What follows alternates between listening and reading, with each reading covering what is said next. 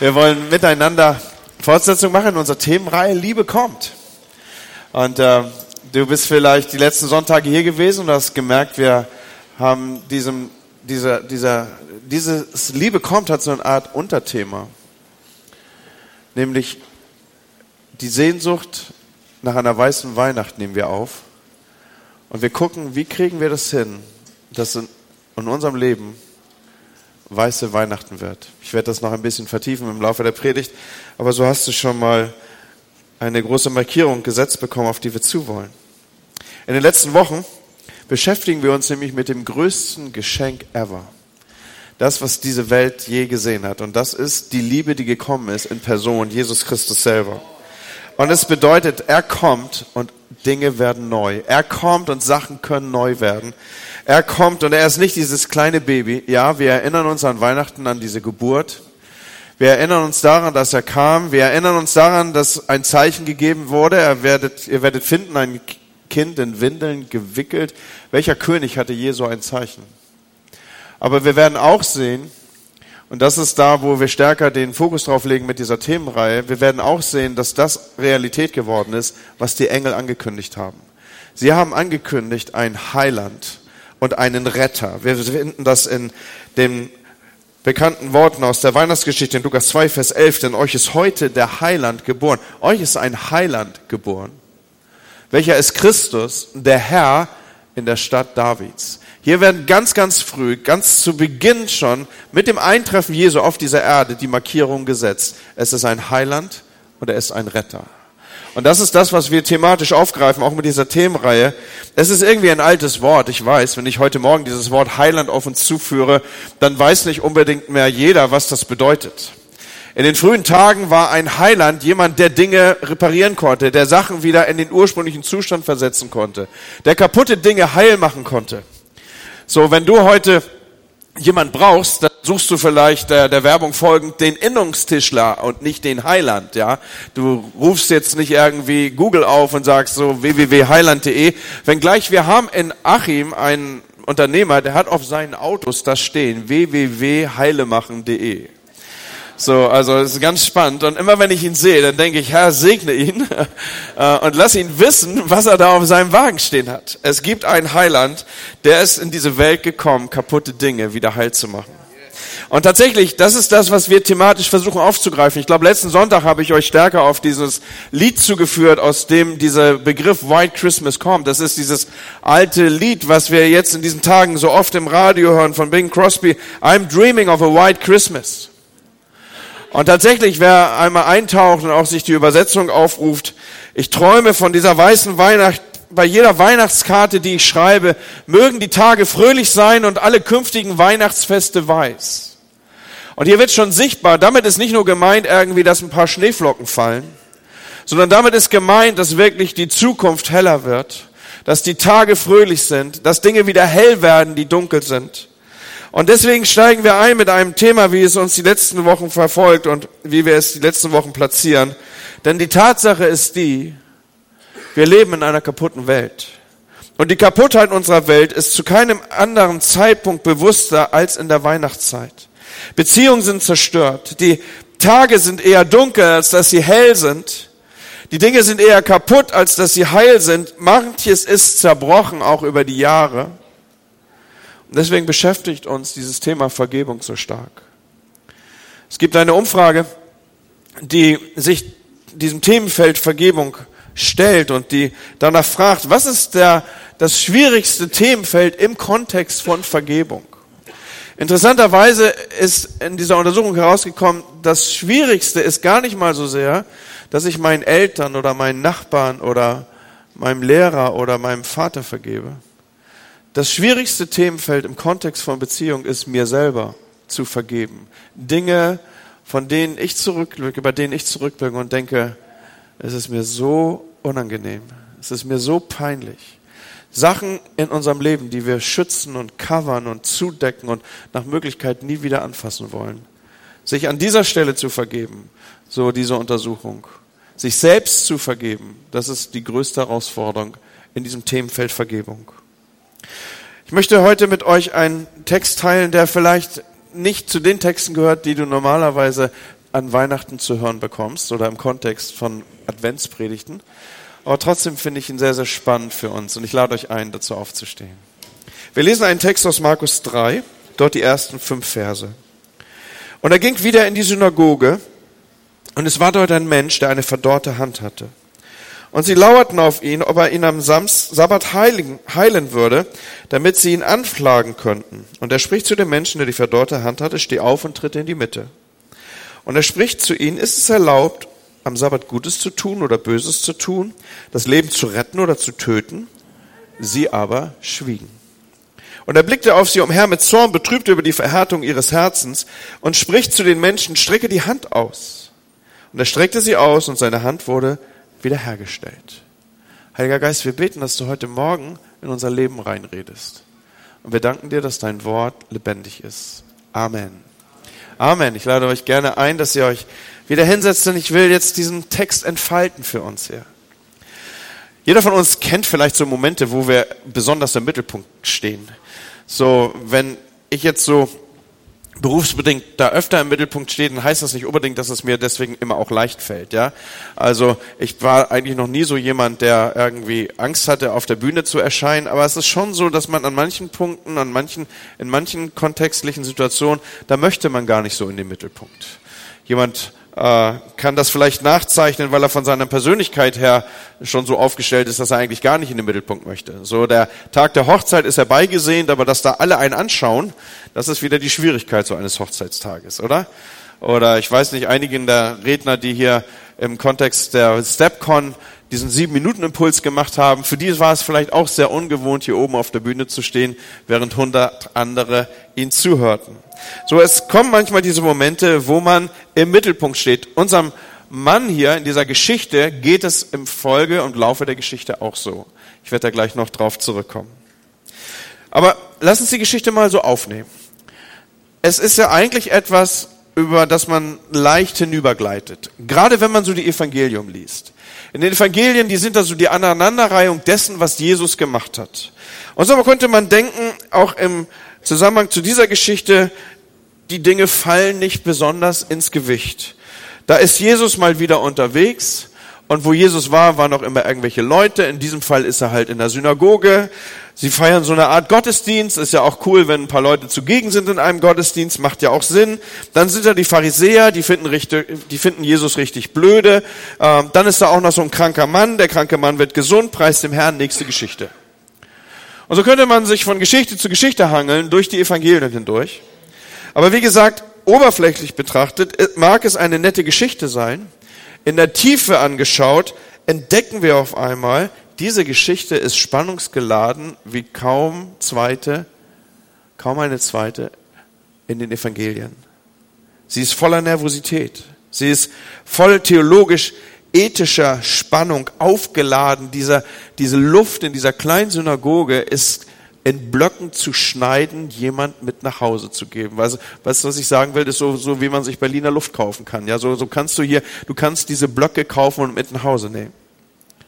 Und ihr müsst euch vorstellen, Jesus ist in dieser Synagoge. Das waren damals kleine Räume, der Raum voll mit Menschen. Und in der Mitte dieses Raumes ist Jesus, der von sich behauptet, er sei der Sohn Gottes.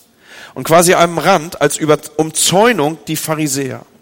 Die religiösen Führer der damaligen Zeit, die nur darauf warten, dass Jesus irgendwas tut, irgendwas sagt, irgendetwas macht, das dem mosaischen Gesetz entgegensteht, wo sie ihn packen können, wo sie ihn, ihn schlagen können, wo sie ihn steinigen können. Am liebsten, so lesen wir ja auch im Kontext der anderen Begebenheiten, würden sie ihn steinigen wollen. Und mittendrin dieser Mann mit der verdorrten Hand. Das ist die Geschichte, die uns hier aufgezeigt ist. All diese Charaktere zusammengefercht auf engstem Raum und mittendrin der Mann, von dem die Bibel schreibt, es war dort ein Mensch, der hatte eine verdorrte Hand. Nun, was heißt denn verdorrte Hand? Es ist ja jetzt nicht unbedingt so in unserem Sprachgebrauch, dass wir sofort zuordnen können, was das meint. Es war irgendeine Form von kleiner Missbildung vielleicht irgendetwas, was bei anderen Menschen anders aussah. Und nun müssen wir uns vorstellen, damals ist man anders umgegangen mit solcherlei Art von Handicap. Das bedeutete damals, dass Menschen sich Gedanken darüber machten, was denn wohl mit diesem Mann sei. Was denn wohl sein Problem sei oder das Problem seiner Eltern. Wer hat hier gesündigt? Du, deine Eltern, deine Vorfahren. Warum bist du so gestraft, dass du mit diesem Handicap unterwegs sein musst, mit dieser Fehlbildung unterwegs sein musst? Im damaligen auch jüdischen Kontext war man sich einig darüber, das muss eine Strafe sein. Das muss was von Gott sein. Irgendwas, Gott hat diesen Mann verflucht. Es gibt irgendeine Sünde in deinem Leben oder im Leben deiner Väter, die das verursacht hat, dass du jetzt mit diesem Handicap unterwegs bist. Da muss eine Art Fluch, eine Art Antisegen auf deinem Leben sein. Und der Mann lebt ja in diesem religiösen System, wo die Denke von solcherlei Dingen bestimmt ist. Und was ist das Natürliche eines Menschen, der um diese Überlegung seiner Umgebung weiß. Die natürliche Reaktion eines solchen Menschen ist, er versucht, dieses sein Detail so gut als möglich zu verbergen. Wir müssen uns vorstellen, dieser Mann hat sich Zeit seines Lebens für dieses Handicap geschämt. Diese verdorrte Hand, das war vielleicht das peinlichste im Leben dieses Menschen. Dieser Mann war voller Scham und infolgedessen versuchte er, das zu verstecken. Kommentatoren der damaligen Zeit sind sich einig, dass in der Kleidung, das wurden so Gewänder getragen, der Mann mit hoher Wahrscheinlichkeit seine verdorrte Hand beständig in irgendeiner Form im Gewand geführt hat. Und er hatte Techniken entwickelt, das Leben so um diese Situation herumzubauen, dass es möglichst wenig auffiel dass er diese Missbildung hatte. Und ich bringe uns zurück auf die Situation, unterschiedliche Stimmungslagen, Spannung, Konflikte in diesem kleinen Raum. Und nun bekommen wir weitere Detailinformationen zu diesem, dieser Geschichte. Nämlich Jesus ist am Sabbat in der Synagoge. Und das ist ein wichtiges Detail. Wenn ich weiß, was der Sabbat war, der Sabbat war ein heiliger Tag, für das jüdische Volk. Der Sabbat war ein Geschenk Gottes an Israel. Sechs Tage sollten sie arbeiten. Sechs Tage sollten sie all in gehen und alles geben, aber am siebten Tag sollten sie zur Ruhe kommen. Ihre Seele sollte sich auf Gott ausrichten. Es sollte dieser Moment sein, wo sie sich dessen bewusst wurden, wir sind Gottes Volk, wir haben einen Gott und wir orientieren uns auf ihn. Es sollte immer wieder kehrend dieses Wechselspiel aufleben wir als Volk, hier unser Gott. Und Gott sagt, ich gebe euch diesen Tag, damit ihr versteht, dass ich euer Gott bin. Ihr seid Israel. Es ist gar nicht so einfach, das sichtbar zu machen, was hier gemeint ist. Es bedeutet, oder Israel bedeutet übersetzt, Gott, der für dich kämpft. Und das sollten sie alle sieben Tage beziehungsweise sechs Tage neu in Erinnerung rufen. Da gibt es einen Gott, der uns will. Ein Gott, der für uns ist. Ein Gott, der für uns kämpft. Es ist nicht unser Rackern, es ist auch nicht unser Abmühen. Es ist der Segen des Herrn. Er ist für uns, wir sind für ihn. Er ist unser, wir sind sein. Dieses Wechselspiel sollte der Sabbat sichtbar machen. Und er wollte damit ausdrücken, und Gott will das antragen an sein Volk, sie immer wieder daran erinnern, ich bin für euch. Ich bin der, der euch aus der Sklaverei geholt hat. Ich bin der, der euch zu einem Volk geformt hat. Ich bin der, der euer Versorger ist. Es ist nicht euer Verdienst, sondern immer wiederkehrend sollten sie sich dieses Tages bewusst sein und was dieser Tag für sie bedeutet. Da ist ein Gott, der ist für uns. Und so von Freitagabend Sonnenuntergang bis Samstagabend Sonnenuntergang wurde der Sabbat gefeiert. Und nun war ich ja gerade vor ein paar Wochen mit den Senioren in Israel wiederkehren. Das ist für mich immer eine Faszination, wenn, wenn der Sabbat beginnt, gerade in dem religiösen Teil Jerusalems. Es ist so, dass am Freitagabend zu Sonnenuntergang wird ein Schoferhorn geblasen.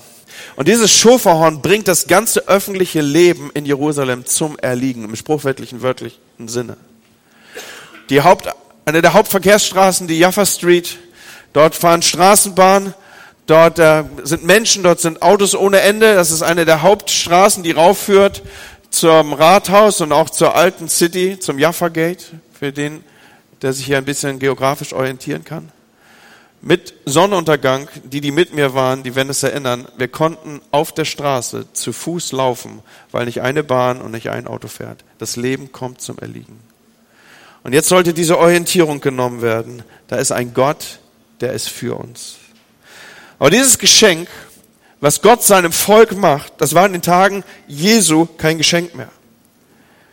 Dieser Tag war nicht länger etwas, worauf die Leute sich freuten, sondern dieser Tag, er war besetzt mit Angst und Tyrannei. Es gab nämlich 6000 plus Pharisäer, die aufpassten, dass man diesen Tag heiligte, die sich als Sittenpolizei aufschwangen sichtbar zu machen, das darf man und das darf man nicht. Und niemand wusste es genau, nicht mal die Pharisäer waren sich in allen Punkten einig. Und so liefen 6000 Sittenpolizisten durch die Gegend, die nichts anderes machten als, das darfst du, das darfst du nicht. Und so entwickelt sich dieser Tag zu einem Tag der Angst und der Tyrannei. Man lief rum und sagte, mein Schaf ist weggelaufen, darf ich am Sabbat mein Schaf suchen gehen? Mein Ochse ist in den Graben gerutscht, darf ich am Sabbat meinen Ochsen rausziehen aus dem Graben? Was ist an diesem Tag erlaubt, was ist nicht erlaubt? Und da gab es diese Sittenpolizei, diese religiösen Wächter über was auch immer. Und sie suchten auszulegen, was darf man, was darf man nicht. Und wehe, wehe, wehe, sie waren sich einig in dem, was man nach ihrer Meinung nach nicht tun durfte. Dann liefen sie zur Hochform auf. Dann wurdest du geschlagen, dann gab es Geldstrafen, dann wurdest du sozial geächtet. Dann hat man dich auch schon mal öffentlich gesteinigt. Der Sabbat war zu einem Angsttag geworden. Und dann nun an diesem Tag, an dem Gott seinem Volk eigentlich sichtbar machen will, ich bin für euch. An diesem Tag nun ist Jesus mit diesem Mann in der Synagoge und die Stimmung ist aufgeladen. Und inmitten dieser Atmosphäre ruft Jesus diesen Mann zu sich. Er kommt aus der Menge raus. Die Bibel sagt, Jesus stand in der Mitte des Raumes und Jesus ruft ihn zu sich in die Mitte. Und jetzt stellt er eine interessante Frage eine Suggestivfrage. Eine Frage, die eigentlich die Antwort schon vorweggibt. Er spricht zu ihnen, ist es erlaubt, am Sabbat Gutes zu tun und Böses zu tun, das Leben zu retten oder zu töten? Und sie aber schwiegen. Wie habe ich gesagt, ist eigentlich eine rhetorische Frage. Und auch wir können sie glaube ich, ohne großes theologisches Vorwissen einfach beantworten. Natürlich ist es erlaubt, am Sabbat Gutes zu tun. Jeder wusste das. Aber sie schwiegen.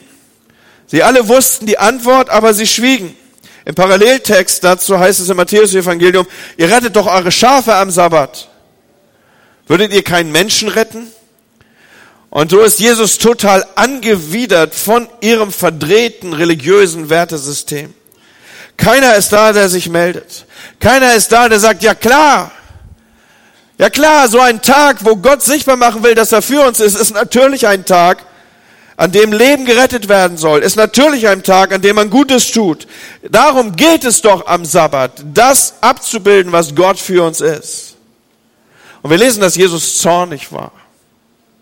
Fünfmal lesen wir in den Evangelien davon, dass Jesus zornig wird. Und bei allen fünf Stellen geht es um die Herzenshaltung von Leuten, die mit ihrer Haltung das Reich Gottes nicht präsentieren. Und so schweigen im Raum. Und jetzt bricht Jesus in diese aufgeladene Situation hinein mit einer Aufforderung an diesen Mann, indem er sagt, strecke deine Hand aus.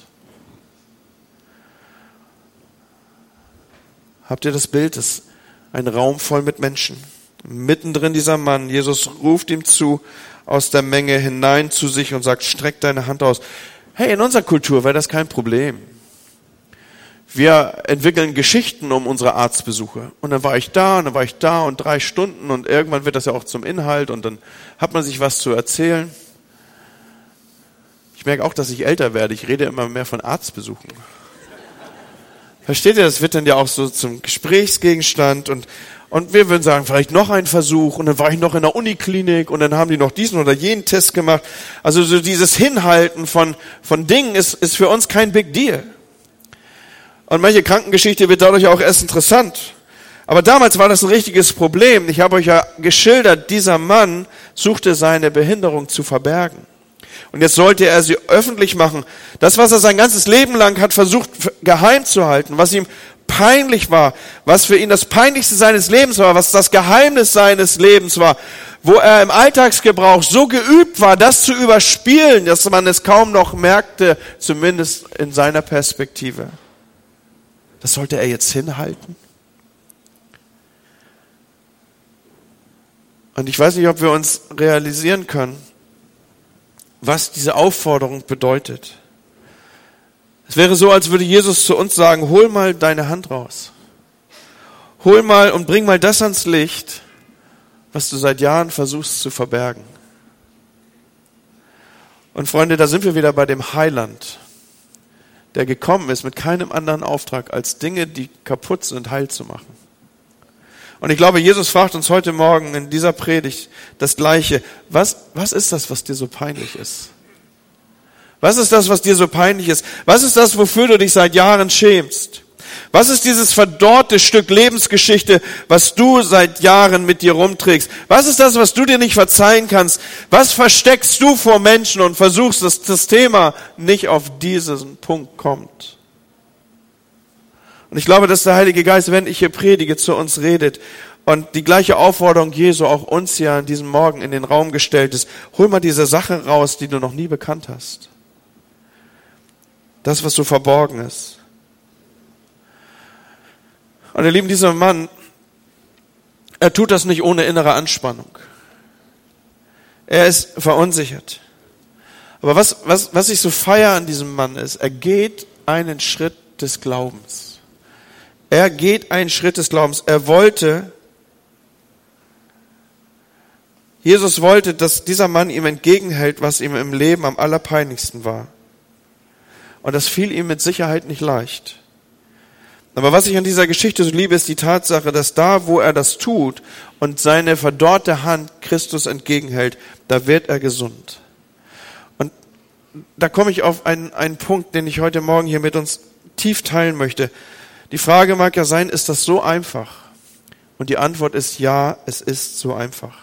Wir müssen nicht erst irgendeinen Tora-Abschnitt auswendig lernen.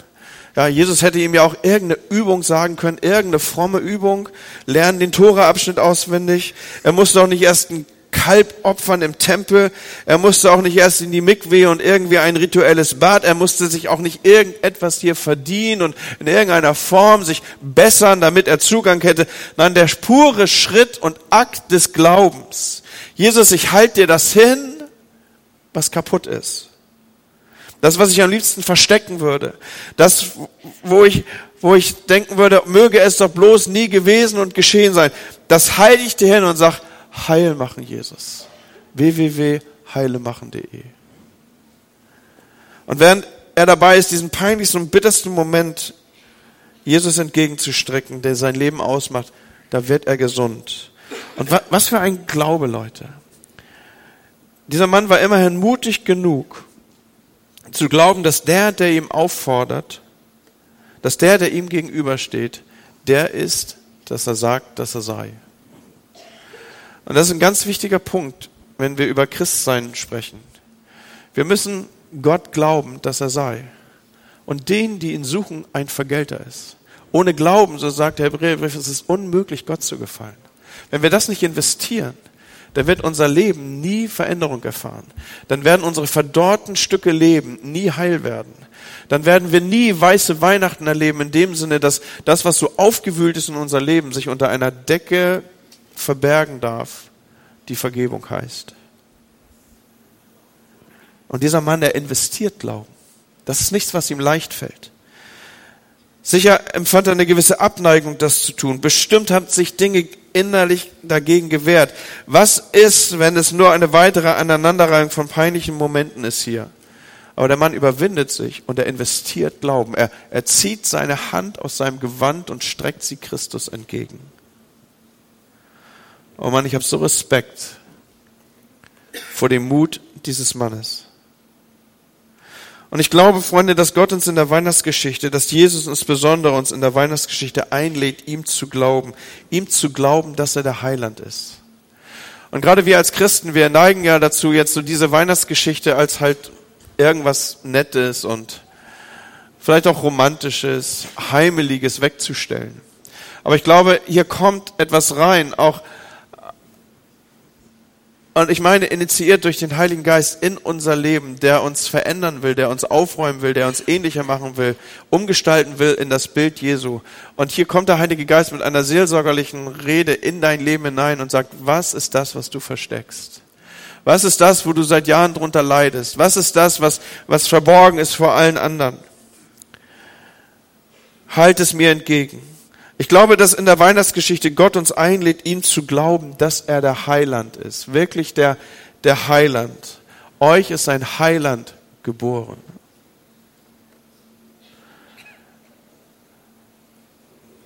Und es funktioniert nur durch Glauben. Es ist nicht unser gutes Tun. Es ist auch nicht der Dressurakt des richtigen Verhaltens. Christsein funktioniert nur durch Glauben. Wir, wir surfen als Christen nicht von Seligkeit zu Seligkeit, sondern wenn ich über mein Christsein nachdenke, dann wird mir bewusst, dass das ganz viel mit dieser Geschichte zu tun hat. Wenn ich mein Christsein betrachte, dann entdecke ich, dass das ganz viel zu tun hat, auch mit Dingen, die ich lieber nicht öffentlich haben möchte mit Dingen, die mir vielleicht peinlich sind, mit Sachen, worüber die ich mich schämen könnte. Mein Christsein und ich glaube, dass unser aller Christsein ganz viel zu tun hat mit Dingen, die uns peinlich sind. Und die einzige Chance, die wir haben, ist damit zu Jesus zu gehen und sagen, heil machen Jesus, heile machen Jesus. Und das Einzige, was wir dazu tun müssen, ist im Glauben zu kommen und sagen, hier Jesus ist das verdorrte Stück Leben. Mach es heil. Und so glaube ich, ihr Lieben, dass die Wahrheit ist die, dass wir nicht nur eine verdorrte Hand haben, wir alle haben verdorrte Wege. Wir haben ein verdorrtes Herz, wir haben eine verdorrte Gesinnung. Und nur da, wo wir unser verdorrtes Herz Jesus entgegenhalten, kann er es auch heilen. Die einzige Vorbedingung dafür ist Glauben und nicht Werke oder irgendetwas anderes. Und dann wird er unsere Vergangenheit nehmen und er wird White Christmas draus machen. Und Freunde, je mehr ich diese Geschichte verstehe, desto mehr verstehe ich, ich bin der Mann mit der verdorrten Hand. Aber du bist es auch. Und es gibt nur eine Form der Wiederherstellung. Es gibt nur jemand, nur einen, der die wiederherstellen kann. Und sein Name ist Jesus. Und die Weihnachtsgeschichte ist diese alte Geschichte. Euch ist ein Heiland geboren.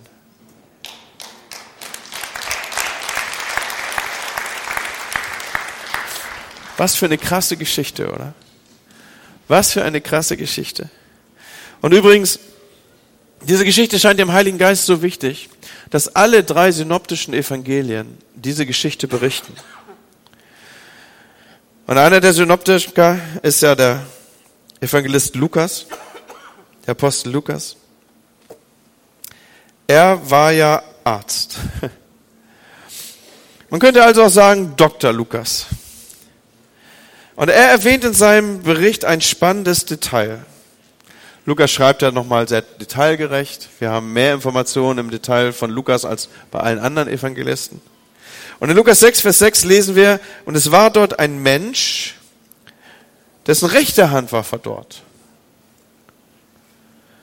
Und auf einmal sehen wir ein ganz wichtiges Detail. Ich glaube nicht, dass Lukas das hier einfach so schreibt.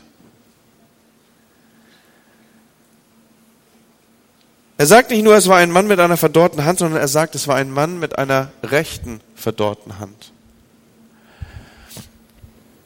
Und nun müssen wir lernen, dass wir die Bibel lesen in dem Verständnis derer, die das hier gehört haben, die das gelesen haben. Für die Ohren der damaligen Leser war dieser Bericht und dieses Detail, es war seine rechte Hand, eine ganz wichtige Information. Die haben sie ganz anders gelesen als wir. Wir gleiten da so drüber weg und uns fällt eigentlich nichts auf.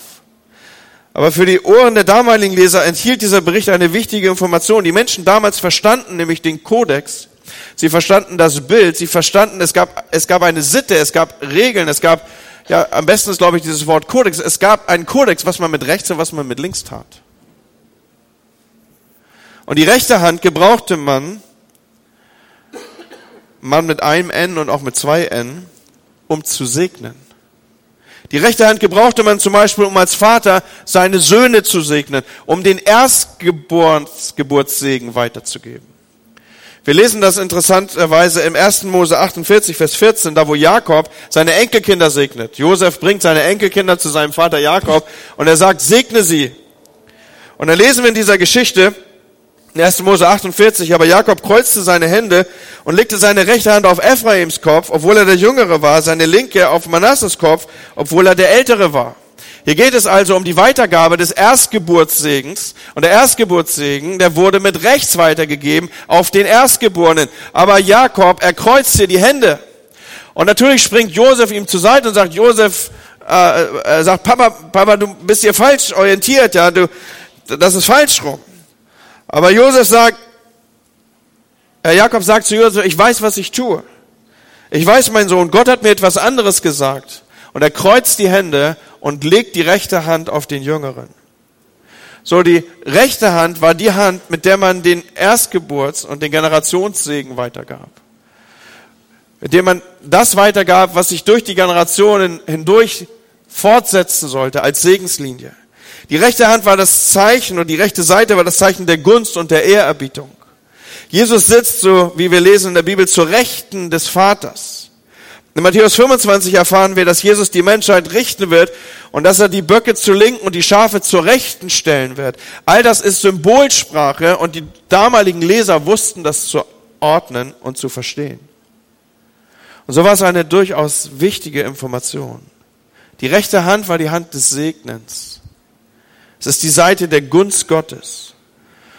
Und ihr Lieben, wenn wir uns in diesen Zusammenhang hineinstellen und wir versuchen mal zu hören, wie die damaligen Hörer dieses Geschehens es verstanden haben, dann haben sie folgende Botschaft aufgenommen. Jesus ist nicht nur hier, um die verdorrte Hand eines Mannes zu heilen, sondern was er hier macht, er setzt ihn wieder ein in die Segensspur. Er führt ihn zurück in die Gunst Gottes und er, er bricht das, was Menschen über ihn gesagt haben. Es stimmt eben nicht, dass er ein Verfluchter ist. Es stimmt eben nicht, dass er unter einer Strafe liegt, sondern er ist heil gemacht und er ist wieder eingesetzt in eine Segensspur und fortan soll Segen aus seinem Leben fließen. Streck dir Streck mir deine Hand entgegen. Ich bin der Heiland, ich bin der Heiler. Ich bring dir große Freude, so sagt es das in der Weihnachtsgeschichte, die allen Volk widerfahren wird. Und ich kann dich nicht nur heilen, sondern ich werde die Gunst Gottes wieder neu in deinem Leben entfalten. Du wirst nicht nur heil sein, sondern Segen wird von dir ausgehen. Das ist das, was hier passiert. Und schaut, das ist die Bestimmung, die Gott einem jeden von uns gibt mit unserem Leben einen Unterschied zu machen. Nicht nur heil zu werden, sondern dann mit unserem Leben zu Segnern zu werden. Leuten, die eine Segensspur hinterlassen. Leute, die eine Segensspur legen, die einen Unterschied machen. Übrigens um 12.45 Uhr werden wir uns wieder genau mit diesem Thema beschäftigen, unserem kleinen Next Steps Kurs. Du und deine Berufung, was hat Gott in dich reingelegt, mit dem du einen Unterschied machen kannst? Dass auch du nicht nur heil bist, Du hast dein verdorrtes Stück Leben Christus entgegengestreckt, sondern er setzt dich wieder ein und möchte, dass dein Leben eine Segensspur hinterlässt. Leute, wir sind so gut darin, Dinge zu verstecken, oder? Und ich weiß, was ich meine, wenn ich davon spreche, dass es diese peinlichen Momente im Leben gibt, die man lieber ungeschehen haben möchte. Und ich weiß, dass du es aufweist. Ich weiß, dass während ich hier zu uns predige, dass der Heilige Geist wirkt an uns. Warum? Wir haben ihn darum gebeten. Wir haben gesagt, rede Herr zu mir. Dieser peinlichste Moment deines Lebens, das, was du lieber ungeschehen haben möchtest. Das, wo du so viel Übung hast darin, es zu verbergen. Das, was du noch nie bekannt hast. Da, wo du dir selber nicht verzeihen kannst. Weißt du, ich verspreche dir, in dieser Saison, in der wir gerade sind, werden diese Dinge aufpoppen. Warum? Ich habe gesagt, in keiner anderen Season als dieser wird uns die Kaputtheit unserer Welt und unsere eigene Kaputtheit bewusster als in dieser Zeit, in der wir gerade sind. Aber die gute Weihnachtsbotschaft ist die, euch ist ein Heiland geboren. Du kannst heil werden. Heil werden.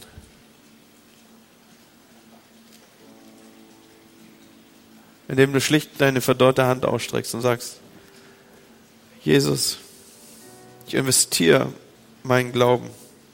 Ich investiere das, was ich habe. Ich, ich halte dir mein verdorrtes Stück Leben entgegen. Und ich bitte dich, dass du es heil machst. In das Jesaja 1 steht, wenn eure Sünden auch blutrot sind, so sollen sie doch schneeweiß werden. Und wenn sie rot ist wie Purpur, so soll sie doch wie Wolle werden. Sein Blut macht allen Schaden gut. Mehr braucht es nicht.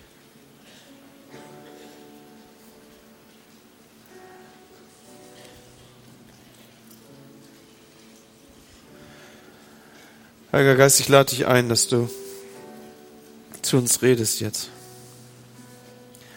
Ja, ich weiß um diese seelsorgerliche Betonung dieser Predigt.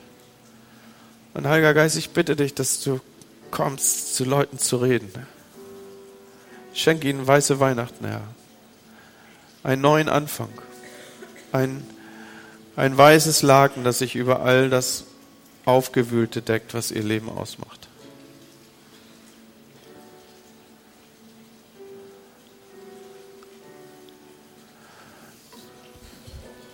Mögt ihr euch mit mir erheben? Ich glaube, dass das ein, ein besonderer seelsorgerlicher Moment ist. Und ich möchte gerne mit dir beten. Dein verdorrtes Stück Leben Jesus entgegenhalten. Weil ich überzeugt bin, dass wenn du diesen Akt des Glaubens tust, das Heil in dein Leben kommt. Und dass er als der Heiland dir begegnen wird. Uns ist ein Heiland geboren. Und wir alle haben Dinge in unserem Leben, die so kaputt sind.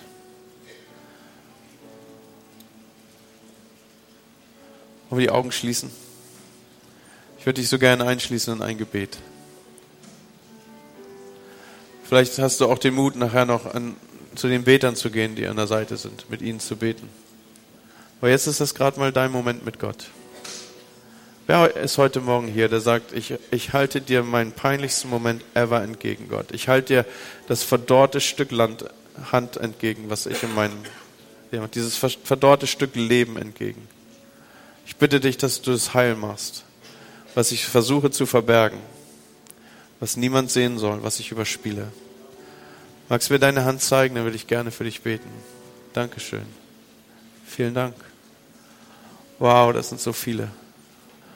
Dankeschön. Danke für das Vertrauen.